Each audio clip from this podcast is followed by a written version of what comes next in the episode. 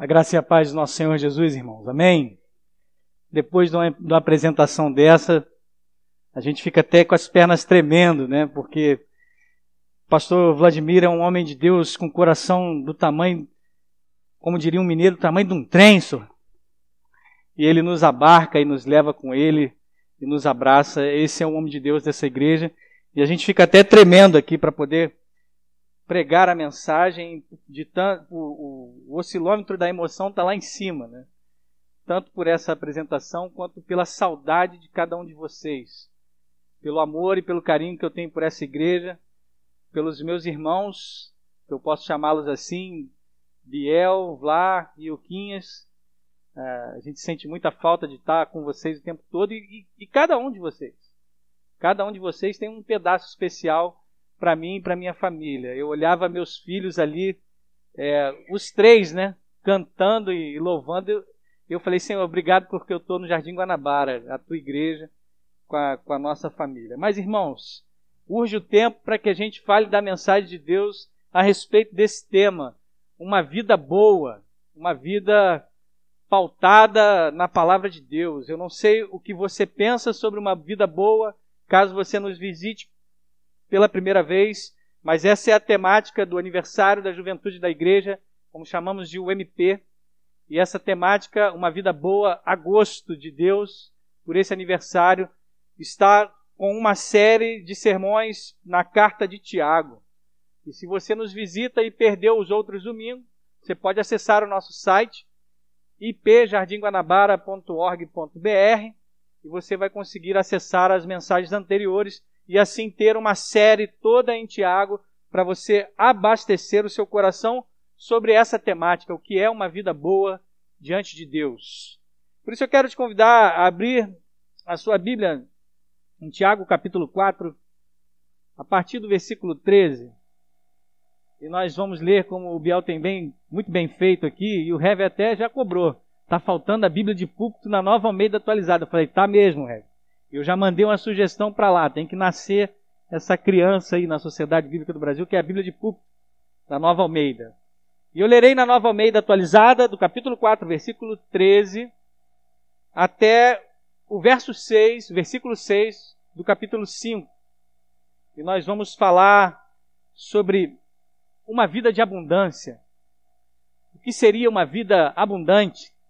Será que seria uma vida onde você determina a prosperidade para a sua vida, onde você vai ser cheio das bênçãos de Deus. Carro do ano. Todo mundo quer, né? Apartamento na Barra da Tijuca. Roupa nova, perfume importado. Um bom um bom restaurante. São essas coisas que resumem uma vida boa, uma vida de abundância. A gente vai entender nessa noite que não é isso uma vida de abundância vai muito além disso. E a gente vai inclusive tocar nessa questão, nessa questão da, das riquezas e dos bens que Deus pode proporcionar a nós. E o que nós fazemos com isso? E o que Deus faz com a nossa vida a partir do momento em que Ele conduz o nosso trabalho, o nosso ser, e diante até de uma prosperidade que é justa por um trabalho suado, o que você deve fazer com isso? A Sociedade Bíblica do Brasil ela coloca bem alguns subtítulos, outros nem tanto. Eu reconheço isso, mas esses ela acertou. E o primeiro começa com esse, a incerteza da vida. Escutem agora vocês que dizem: hoje ou amanhã iremos para a cidade tal e lá passaremos um ano e faremos negócios e teremos lucros. Vocês não sabem o que acontecerá amanhã. O que é a vida de vocês? Vocês não passam de neblina, que aparece por um instante e logo se dissipa. Em vez disso, deveriam dizer: se Deus quiser, não só viveremos, como também faremos isto ou aquilo.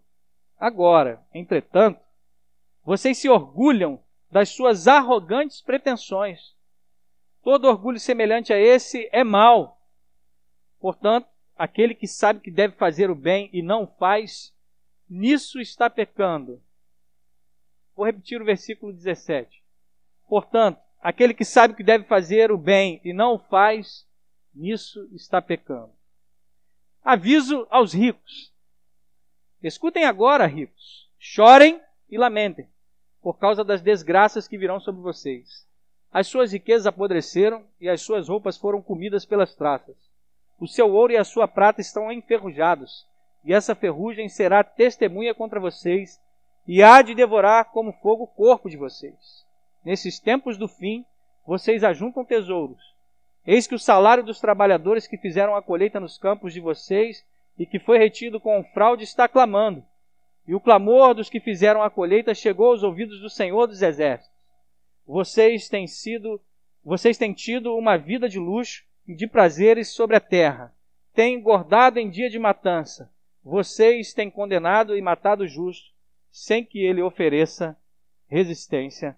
Esta é a palavra do Senhor. Uma vida boa. Você está em busca de quê? Você sonha com que, enquanto vê o rumo da sua vida seguindo e que rumo ela vai tomar, você tem sonhado com algo?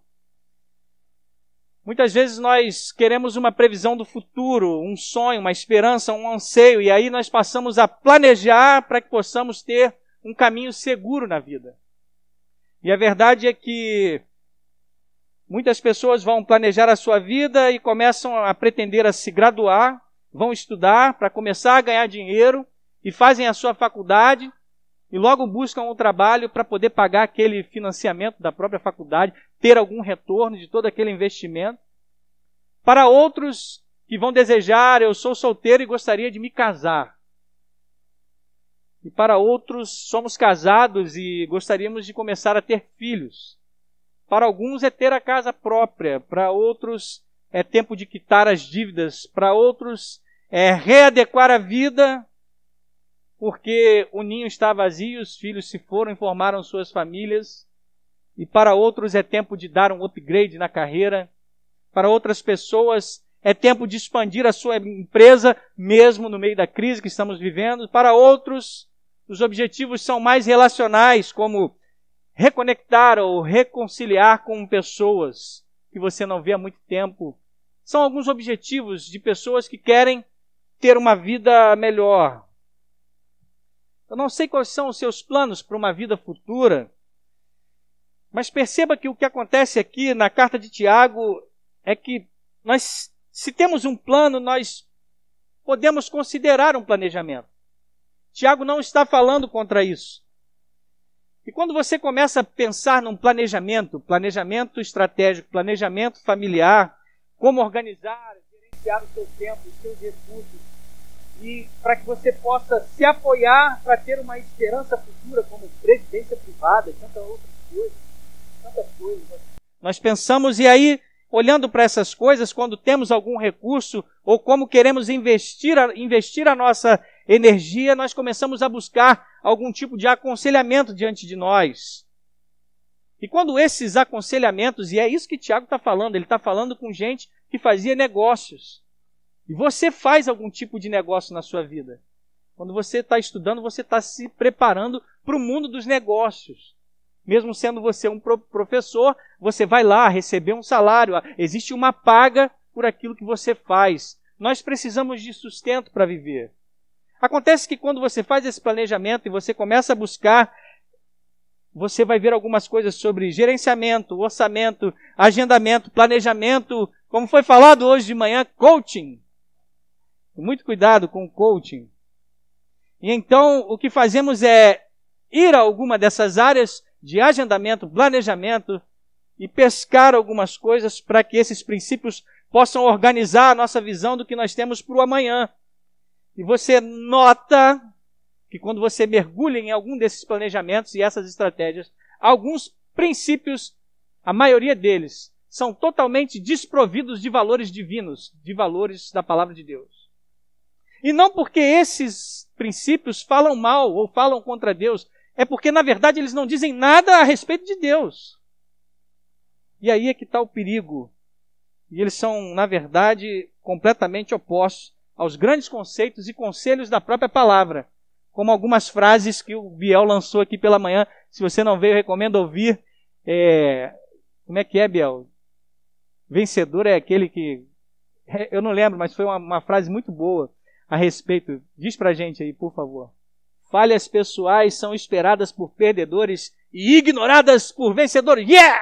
Aí você vai para cima do negócio.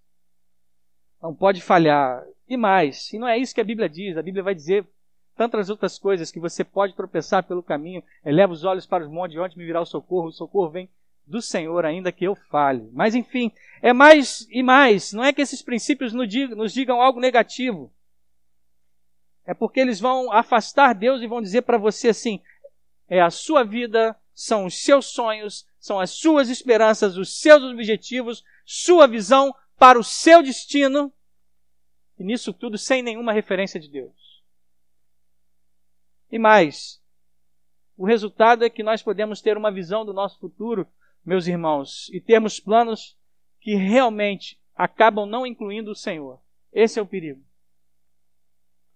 E quando a gente faz isso, isso pode acontecer de uma maneira muito sutil, com muita facilidade. E isso não é, no, não é nada novo, porque Tiago está falando há mais de dois mil anos atrás. Cuidado, é sutil. Você pode planejar, eu vou para uma outra cidade.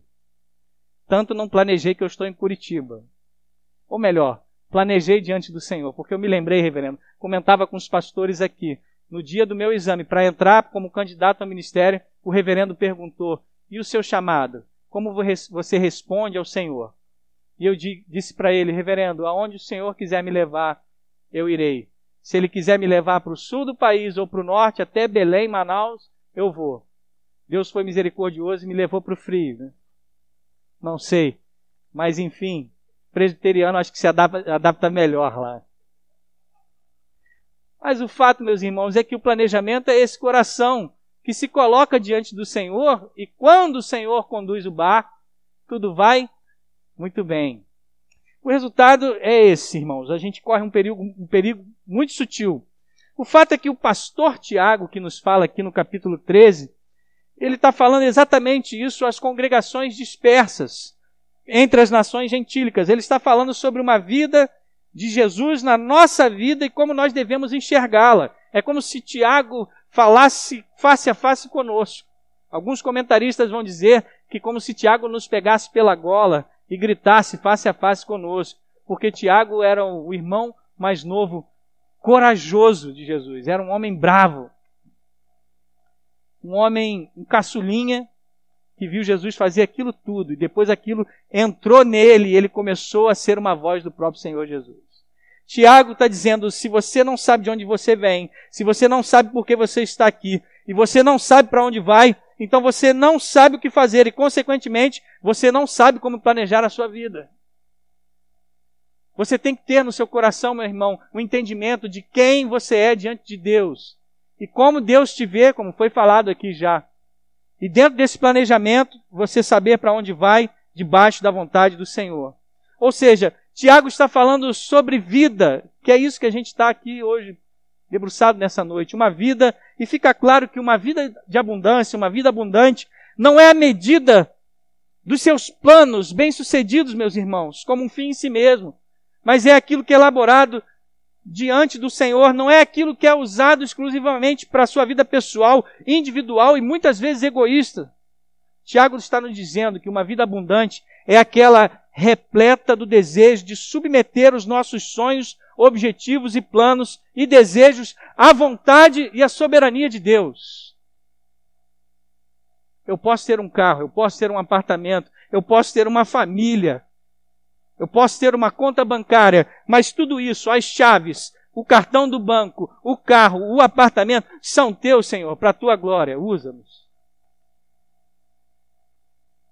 Por isso que nesse primeiro ponto em que a gente toca nessa noite, o que Tiago vai trazer um alerta, como um, um, radar, como um outdoor, ele vai dizer assim: cuidado com o que vocês estão planejando, porque a vida traz algumas incertezas. Primeiro ponto, a vida é incerta.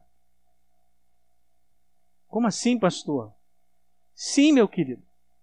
Muitas coisas podem, podem acontecer na caminhada da sua vida. Olhe comigo para o versículo 13, é isso que ele está falando. Escutem agora, vocês que dizem hoje ou amanhã. Pergunta: o que você vai fazer quando sair daqui do culto hoje?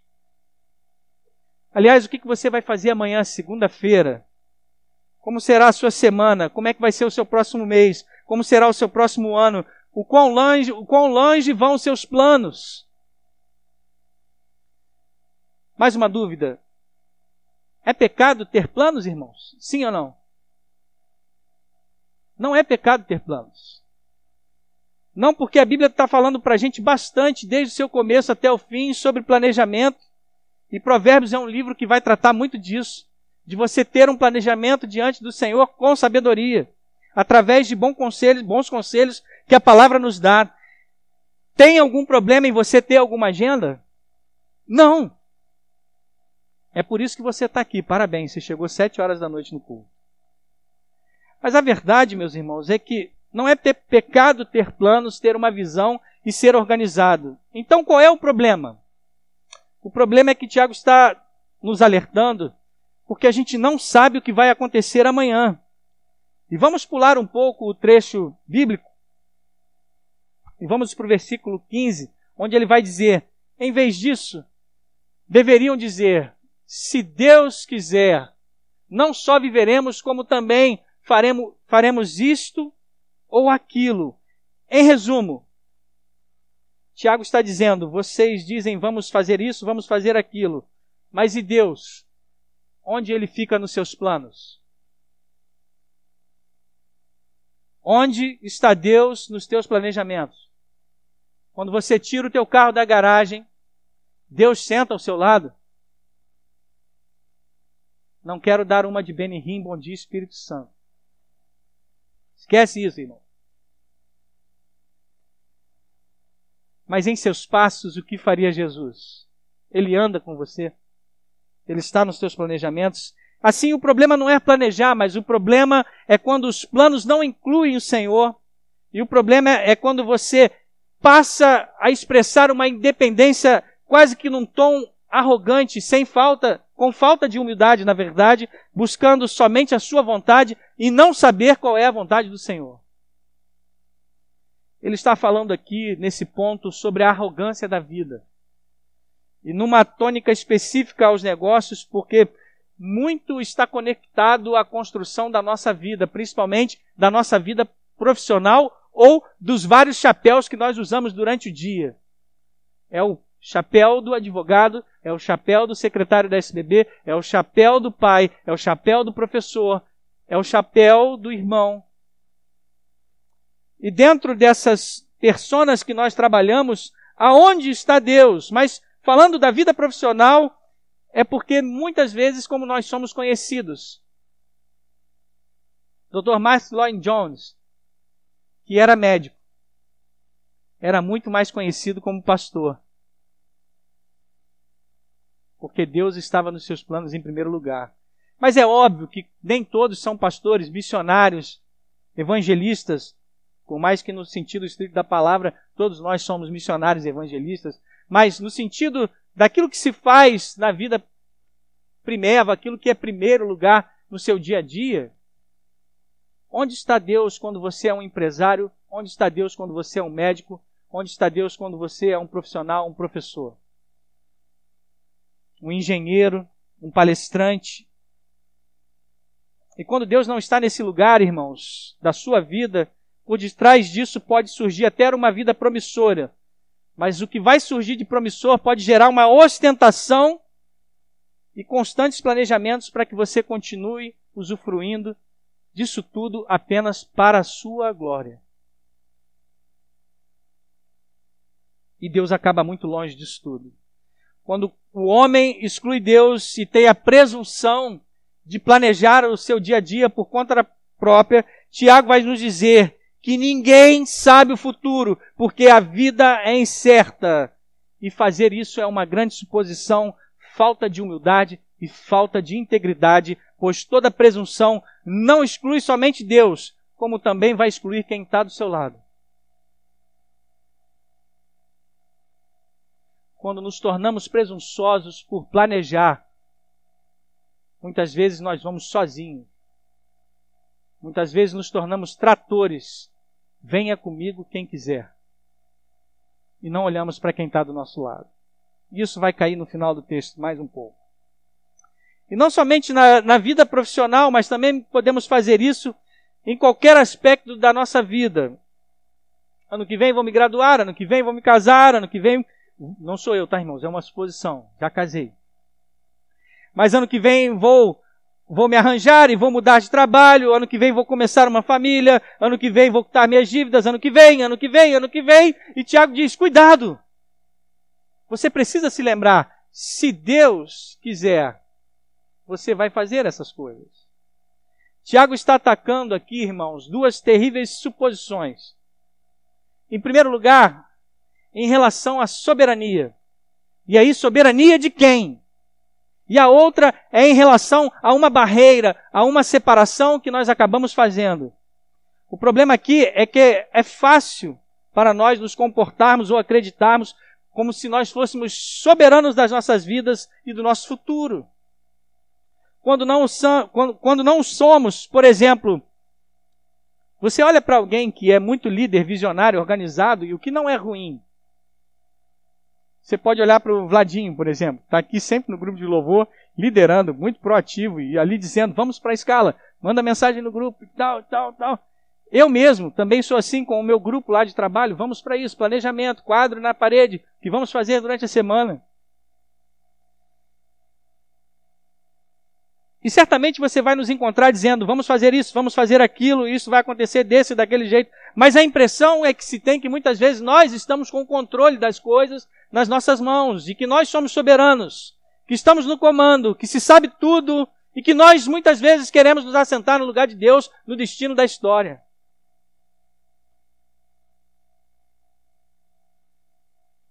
Tiago está nos falando que a gente não consegue ver exatamente o que o amanhã trará. Somente Deus é soberano e nós não somos. Nós não sabemos o que o futuro nos reserva, e isso me leva ao meu tempo de mocidade. Faz pouco tempo, um ano atrás, brincadeira. Mas eu devia ter meus 18 para 19 ainda lá na Betel, e alguns aqui devem ter conhecido a missionária Helena, que era uma dentista que tinha vindo de Manaus pela Jocum, aportou no Rio de Janeiro, fez a igreja Betel da sua igreja.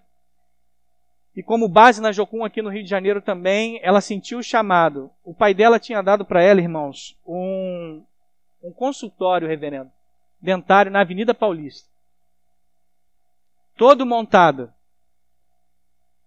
E ela resolveu ser missionária na África e ajudar as pessoas necessitadas. E aquela mulher foi para lá, a Betel ajudou a enviar com recursos, e tudo mais, a Jocum também. E ela passou, acredito que uns 10 anos trabalhando entre os países lá da África, muitas vezes com, com precariedade, com esterilização na fogueira de alguns instrumentos, e ajudando crianças e tribos e homens e mulheres. E dali um tempo ela resolveu tirar um tempo sabático e descanso e ela voltou para Betel, voltou para o Brasil, decidida, com um planejamento na sua mente: preciso servir melhor ao Senhor na África porque pretendo adquirir um carro para que eu possa me locomover melhor entre os lugares e atender melhor as pessoas. Vou para o Brasil, vou aprender a dirigir, tirar a minha CNH e depois das férias eu volto para a África. Helena foi constatada nesse período que esteve conosco com um câncer de estômago. Em pouquíssimo tempo, menos de um ano, aquela missionária que tinha planejado estar conosco e voltar para a África, faleceu. O último cântico que cantamos com ela no último domingo foi de todas as tribos, povos e raças. E aquela mulher tinha planos, mas o futuro pertence ao Senhor. E aprove a Deus a dizer: Você está mais perto do meu reino do que da África Vem andar comigo. Meus queridos, o amanhã é do Senhor. E nós temos que entregar a nossa vida diante dele. É isso que Tiago está nos alertando. O problema da soberania e o problema da separação. E o que Tiago alerta aqui é que as pessoas haviam separado a sua vida do que é secular, como o trabalho, e do outro lado, o que era espiritual, como a igreja. Secular eram os fatos, os negócios, o governo, a lei, etc. Espiritual é a sua fé, experiências religiosas, onde a sua relação pessoal com Deus não deve afetar o restante da vida. Mentira! Esse firewall, essa barreira que o homem resolve colocar desde o início dos tempos, desde o Éden, onde o homem e a mulher buscam o seu próprio prazer, a questão do prazer falada de manhã, buscam o seu próprio prazer, o prazer de uma autonomia que não inclui o Senhor. Dessa forma, meus irmãos, secular as pessoas têm a tendência a dizer é aquilo que é público, a maneira como você se comporta, como você se porta como cidadão. Espiritual e fé são coisas particulares suas. Elas são internas. Você não deve me incomodar com as suas questões espirituais. Você não deve externalizar. Você não deve compartilhar isso, isso não deve afetar o restante da sua vida. Separe os seus estudos, separe os seus negócios, separe os seus trabalhos e não deixe a sua religião atingir a sua vida em outras áreas. Tenha isso como uma experiência personalíssima. E não é isso que Tiago está dizendo. O que Tiago viu e conviveu foi um Cristo, um Jesus, em que a palavra e, a, e o seu relacionamento com Deus afetavam todas as suas áreas. Ou você acha que ele foi o tempo todo aquele que andou pregando e falando o reino de Deus? Não. Por 30 anos, ele balançou muito um martelo, como um carpinteiro que foi formado, porque ele tinha uma família, ensinado pelo seu pai, e por causa disso, só naquele período de três anos, é que todo o planejamento dele, inclusive sendo um profissional carpinteiro, culminou depois, num momento em que ele se tornou um ungido do Senhor, para fazer o ministério aquilo que Deus queria na sua vida. Pense nisso. E a nossa cultura hoje não age diferente dessa falha fatal da separação. As pessoas querem dizer: a sua religião não deve afetar os seus negócios, a sua sexualidade, a sua moral. O que você tem de relacionamento com Deus não deve estar na arena pública. E como cristãos, não podemos achar que isso era um problema antigo. Isso é um problema de hoje dois mil anos atrás e fala gritando aos nossos ouvidos hoje. A nossa relação com Jesus, meus irmãos, afeta todas as coisas. A maneira como nós fazemos negócios, a maneira como nós estudamos, a maneira como nos comportamos, a maneira como nós escolhemos o nosso voto, a maneira como eu interajo com as pessoas, como vemos o mundo, como gastamos os nossos recursos, organizamos os nossos dias, o que a gente considera como prioridade, porque nós não somos soberanos, Jesus o é, e por isso ele afeta todas as áreas da nossa vida. Dessa maneira, nós não conhecemos o amanhã, só ele conhece, só ele é o dono da história. E Tiago vai nos dizer: melhor seria se vocês reconhecessem que os seus negócios só vão acontecer se Deus quiser. Agora, Tiago está dizendo: porque vocês não conhecem o amanhã, não planejem nada, não busquem nada. É isso que ele está dizendo? Não. Ele está dizendo: planejem, mas busquem as coisas humildemente. Façam o seu planejamento a lápis, com coração e ouvidos abertos àquilo que o Senhor quer. E se preciso for, se o Senhor mudar o rumo da sua história, apague esse planejamento e reescreva, mas faça isso com o coração atento diante dele, porque só o Senhor governa o seu futuro, meu irmão e minha. E mesmo que você seja um pouco mais passivo, tranquilão, sabe, relaxado, tipo aquele samba, deixa a vida. O pessoal sabe, né? Então, deixa a vida me levar. Por um lado, a gente tem gente mais ativa, por outro lado, a gente tem gente mais passiva. E aí você vai falar, um texto que finalmente se encaixa com a minha vida. Não preciso planejar. Não é isso, meu querido. Faça planos. Mas eu não curto os planos. Deus no controle. Finalmente achei um texto que se encaixa comigo. Não é isso que Tiago está dizendo. ele está considerando, queridos, que nós devemos olhar para essa parte, se o Senhor quiser, e lembrarmos que ela é uma frase dita por muitas pessoas, quase que um clichê, quase que um jargão. E a gente não precisa proliferar o evangeliquez o tempo todo. Se Deus quiser, se Deus quiser, é a vontade de Deus, é a vontade de Deus. Você pode me passar a salada? Sim, se Deus quiser, eu vou te passar a salada. Não, não vou te passar a salada, porque essa não é a vontade de Deus.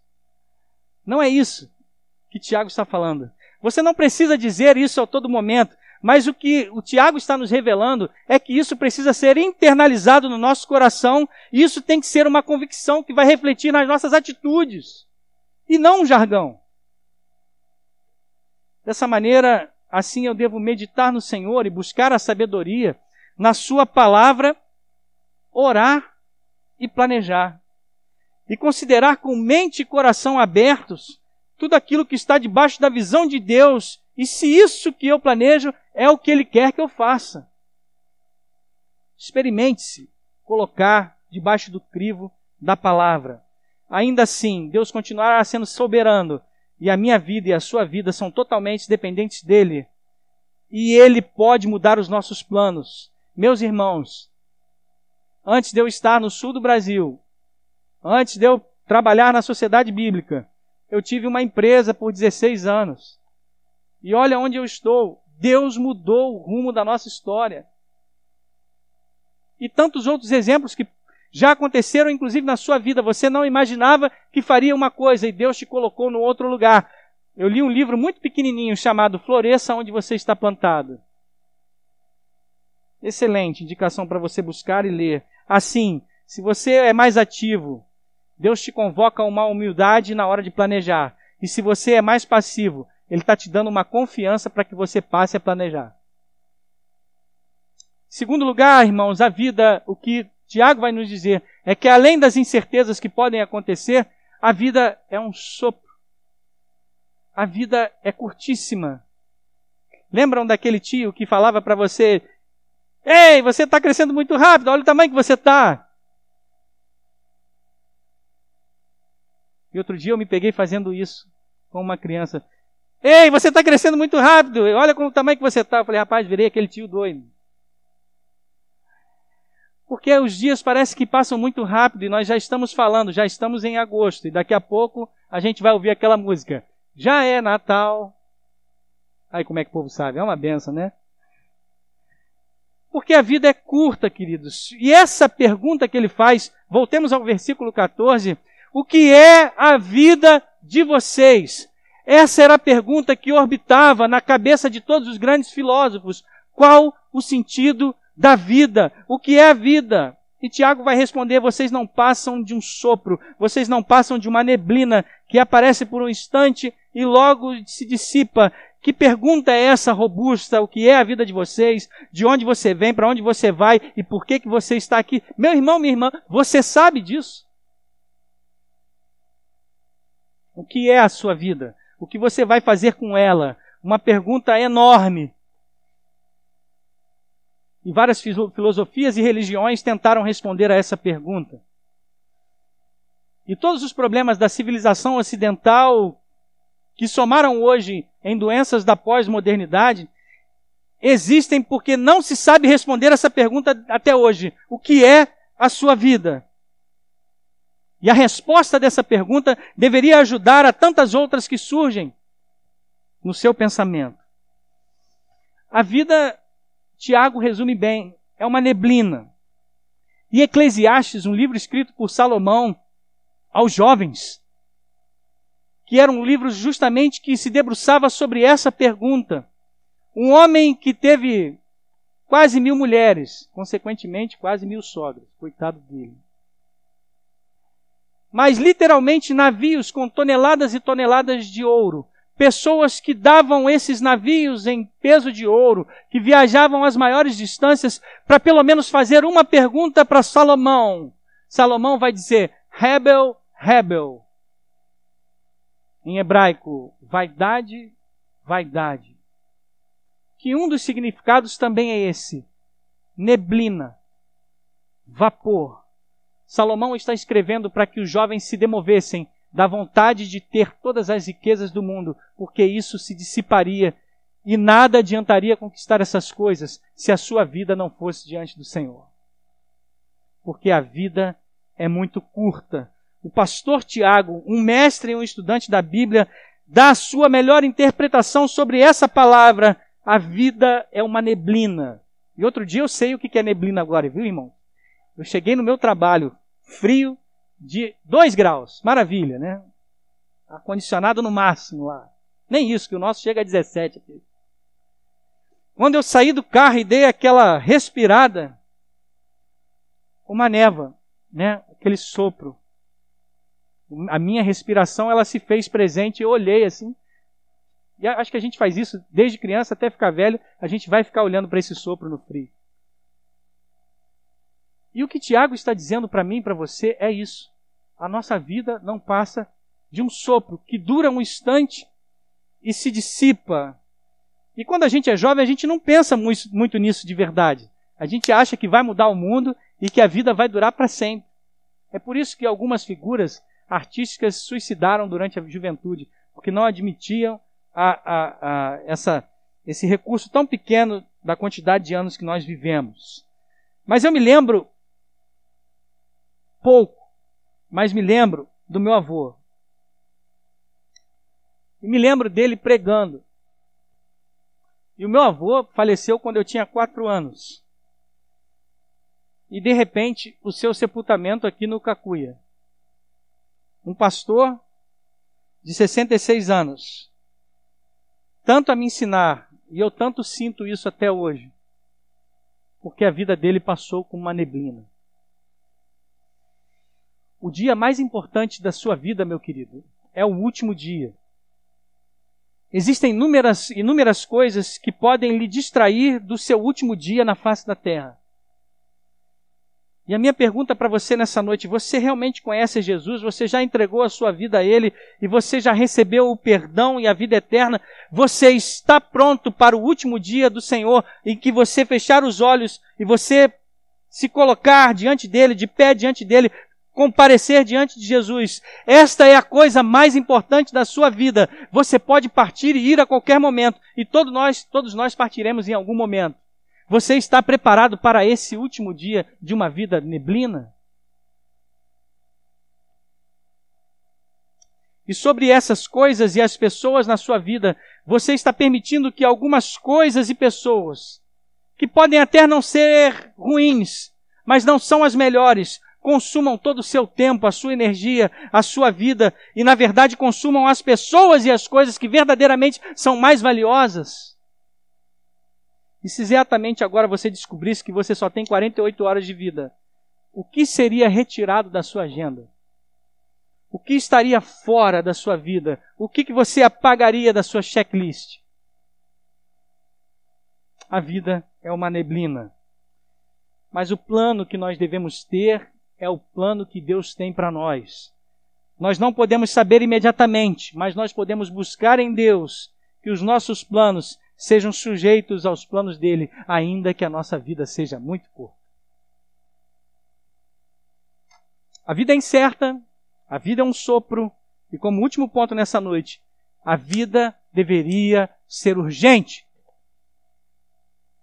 O pastor Tiago está nos dizendo que a vida deveria ser urgente a partir do versículo 17, quando ele vai dizer: Portanto, aquele que sabe que deve fazer o bem e não faz, nisso está pecando.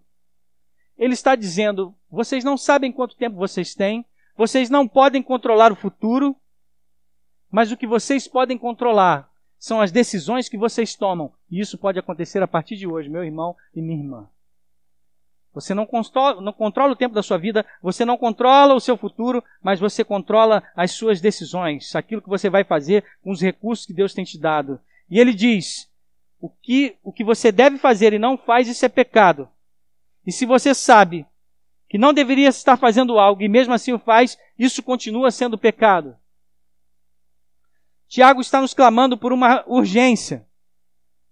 E assim é necessário que esse senso de urgência meus irmãos, desde que eu saiba o que eu preciso fazer e não sei quanto tempo eu tenho, Então eu tenho que fazer disso uma prioridade, uma atividade urgente. Deus está te chamando para uma vida no reino dele que deve ser urgentíssima. Onde você não pode ficar vendo a vida passar. Porque ele te chamou para uma missão. E a missão é urgente. Dessa forma, uma pergunta: Como saber o que é prioridade na minha vida? Como saber o que é urgente na minha vida? Eu queria colocar alguns termos bem práticos para você, se você quiser anotar. Primeiro, comece pela Bíblia. A palavra, meus queridos, é muito clara quando ela diz aquilo que nós devemos fazer e aquilo que nós não devemos fazer. Ela é muito específica, ou seja, comece com a clareza da palavra de Deus. Não deixe que a voz de Deus seja abafada e se torne distante por todas as outras vozes do seu planejamento diário e daquilo que fica gritando perto dos, seus ouvidos. Você tem que fazer com que as escrituras abertas e ao orar e pedindo ao Senhor que Ele te ajude a entender o que nós devemos fazer e aquilo que não devemos fazer. Clareza da palavra. Segundo, cerque-se de pessoas que são experientes em Deus. Busque aconselhamento. Busque conselhos piedosos. Ande com homens de Deus. Fale com os presbíteros da igreja. A nossa igreja é maravilhosa por causa da forma de governo, porque nós temos homens experientes na palavra que podem sentar com você e te dar um bom conselho. Cerque-se de pessoas piedosas e não se assente na roda dos escarnecedores. Terceiro, preste atenção naquilo que Deus imprimiu na humanidade a lei dele gravada nos nossos corações. Que muitas vezes algumas pessoas vão chamar de consciência. Eu não fiz isso por consciência. Preste atenção na consciência que Deus tem lhe dado, a lei dele gravada no seu coração, porque você sabe quando algo está errado. A voz do Espírito vai falar ao seu coração. E um versículo nos basta para isso. Seja a paz de Cristo o árbitro do vosso coração. Em quarto e último lugar, o Espírito Santo, o qual já faz morada em você, o qual vai informar e dar poder à sua vida, assim como ele fez com Jesus. E Paulo vai declarar que o Espírito Santo é um espírito de sabedoria. E nós estamos falando de uma vida que é para a glória de Deus versus uma vida que é para uma miséria quando os nossos planejamentos são, são, para, são para nós mesmos. E o Espírito Santo ele vai poder guiar a sua vida em sabedoria. Você já experimentou em adorar ao Espírito Santo? E dizer, como foi dito aqui nessa noite, Trindade Augusta, Pai, Filho e Espírito Santo? Ele pode falar ao seu coração. Seguindo esses passos, a gente está pronto para responder a pergunta de Tiago: o que é a vida? Porque eu sei que eu tenho um propósito e eu sei que a minha vida abundante é colocar todo o meu fôlego, toda a minha energia, todos os meus recursos, todos os meus dias debaixo da vontade do Senhor. E para concluir, meus irmãos, agora voltemos a Jesus. Tiago viu isso tudo se desenrolar na vida de Jesus. Tiago sentou na primeira fila para assistir o que Jesus fazia. O irmão caçulinha de Jesus, eu fico imaginando isso ele devia estar o tempo todo rodeando o seu irmão mais velho e assistindo todas as coisas por um pouco menos de 30 anos, talvez, depende da época que Tiago nasceu. 30 anos da vida de Jesus que ninguém registrou, mas Tiago sabia, porque ele estava lá. E ele viu Jesus tomar decisões como escolher pessoas para estar com ele, ouvir pessoas e não ouvir pessoas, falar com algumas e não falar com outras e recuar quando as pessoas o ignoravam. Escolheu aqueles doze que andariam com ele, escolheu curar alguns e escolheu não curar outros, escolheu alimentar alguns e escolheu não alimentar outros, libertar. E Tiago estava lá de frente para a vida do seu irmão mais velho, barra criador, e ele assistiu isso tudo.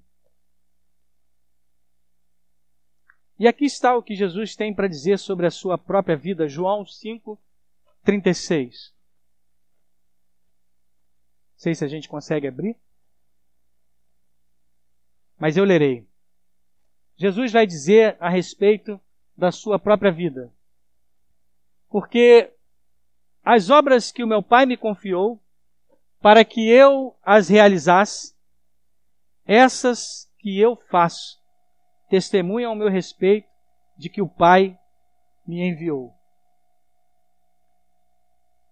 Porque o Pai, porque as obras que o meu Pai me confiou, para que eu as realizasse, essas que eu faço, testemunham a meu respeito de que o Pai me enviou.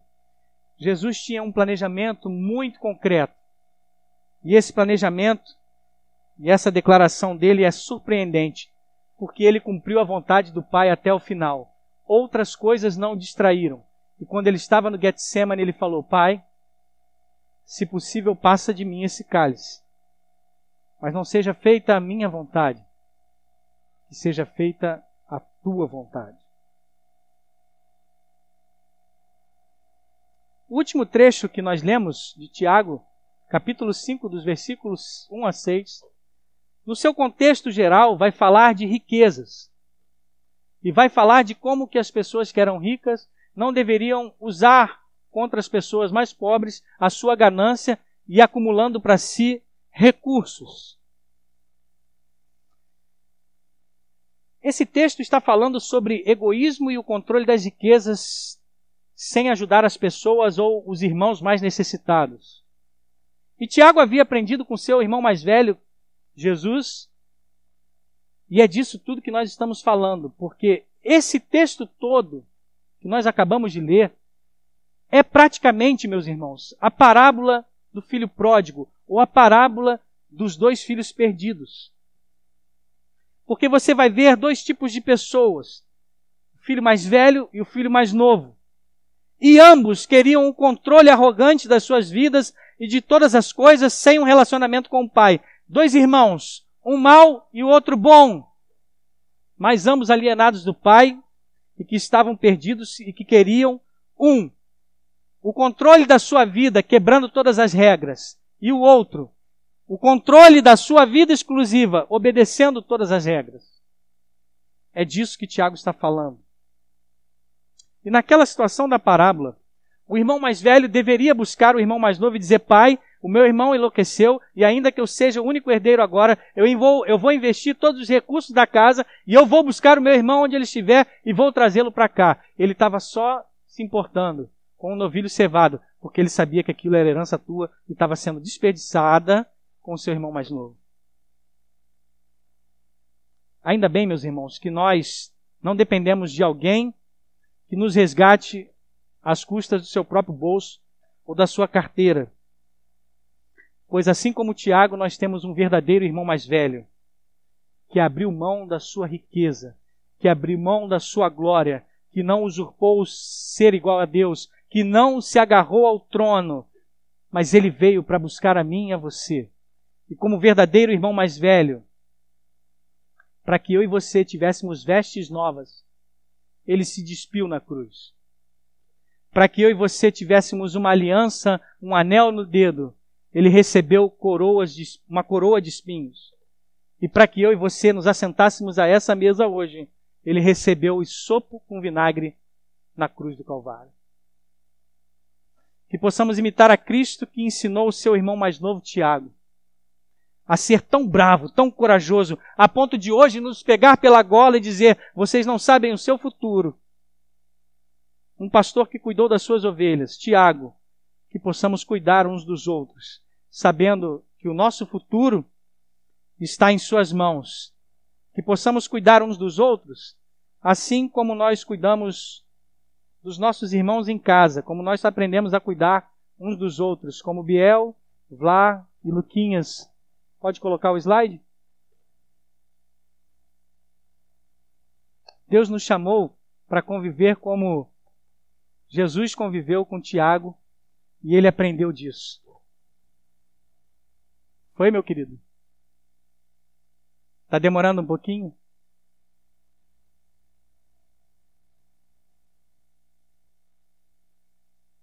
Mas tinha encontrado aí? Só um segundo, meus irmãos, que eu, eu preparei uma surpresa para algumas pessoas.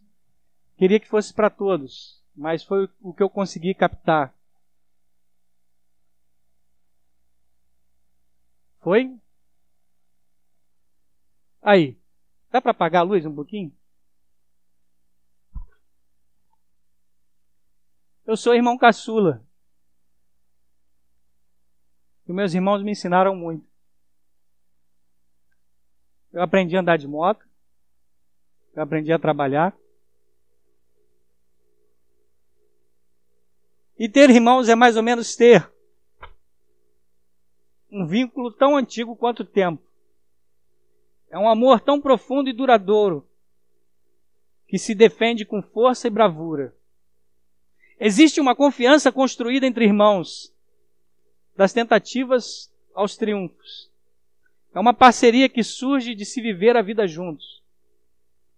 Ninguém lhe conhece como seu irmão. Ele conhece as suas forças e as suas fraquezas. Um irmão ousado vai enfrentar tudo pela família. É difícil descrever esse tipo de lealdade entre irmãos. Esse tipo de coragem, esse tipo de força, esse é um amor de irmãos. Foi esse tipo de amor que impulsionou Tiago a ser o irmão mais corajoso, caçula de Jesus. Podem, eu não sei se esse é o último. O que você aprendeu com seus irmãos? E o que vocês têm para levar para a vida é isso. Essas são as pessoas mais importantes, a sua família. E essa sua família na fé, a pessoa que está do seu lado, é a pessoa mais importante da sua vida. Pega na mão de quem está do seu lado aí. E eu queria encerrar isso dessa maneira. Porque eu fico imaginando Tiago, lembrando de Jesus algumas vezes arrastando ele para baixo e para cima, talvez. E essas são as pessoas, nessa vida curta, talvez incerta, mas totalmente planejada diante de Deus. Essas são as pessoas que vão conosco até o final. Família na fé, Igreja do Jardim Guanabara. Que Deus te abençoe. Amém.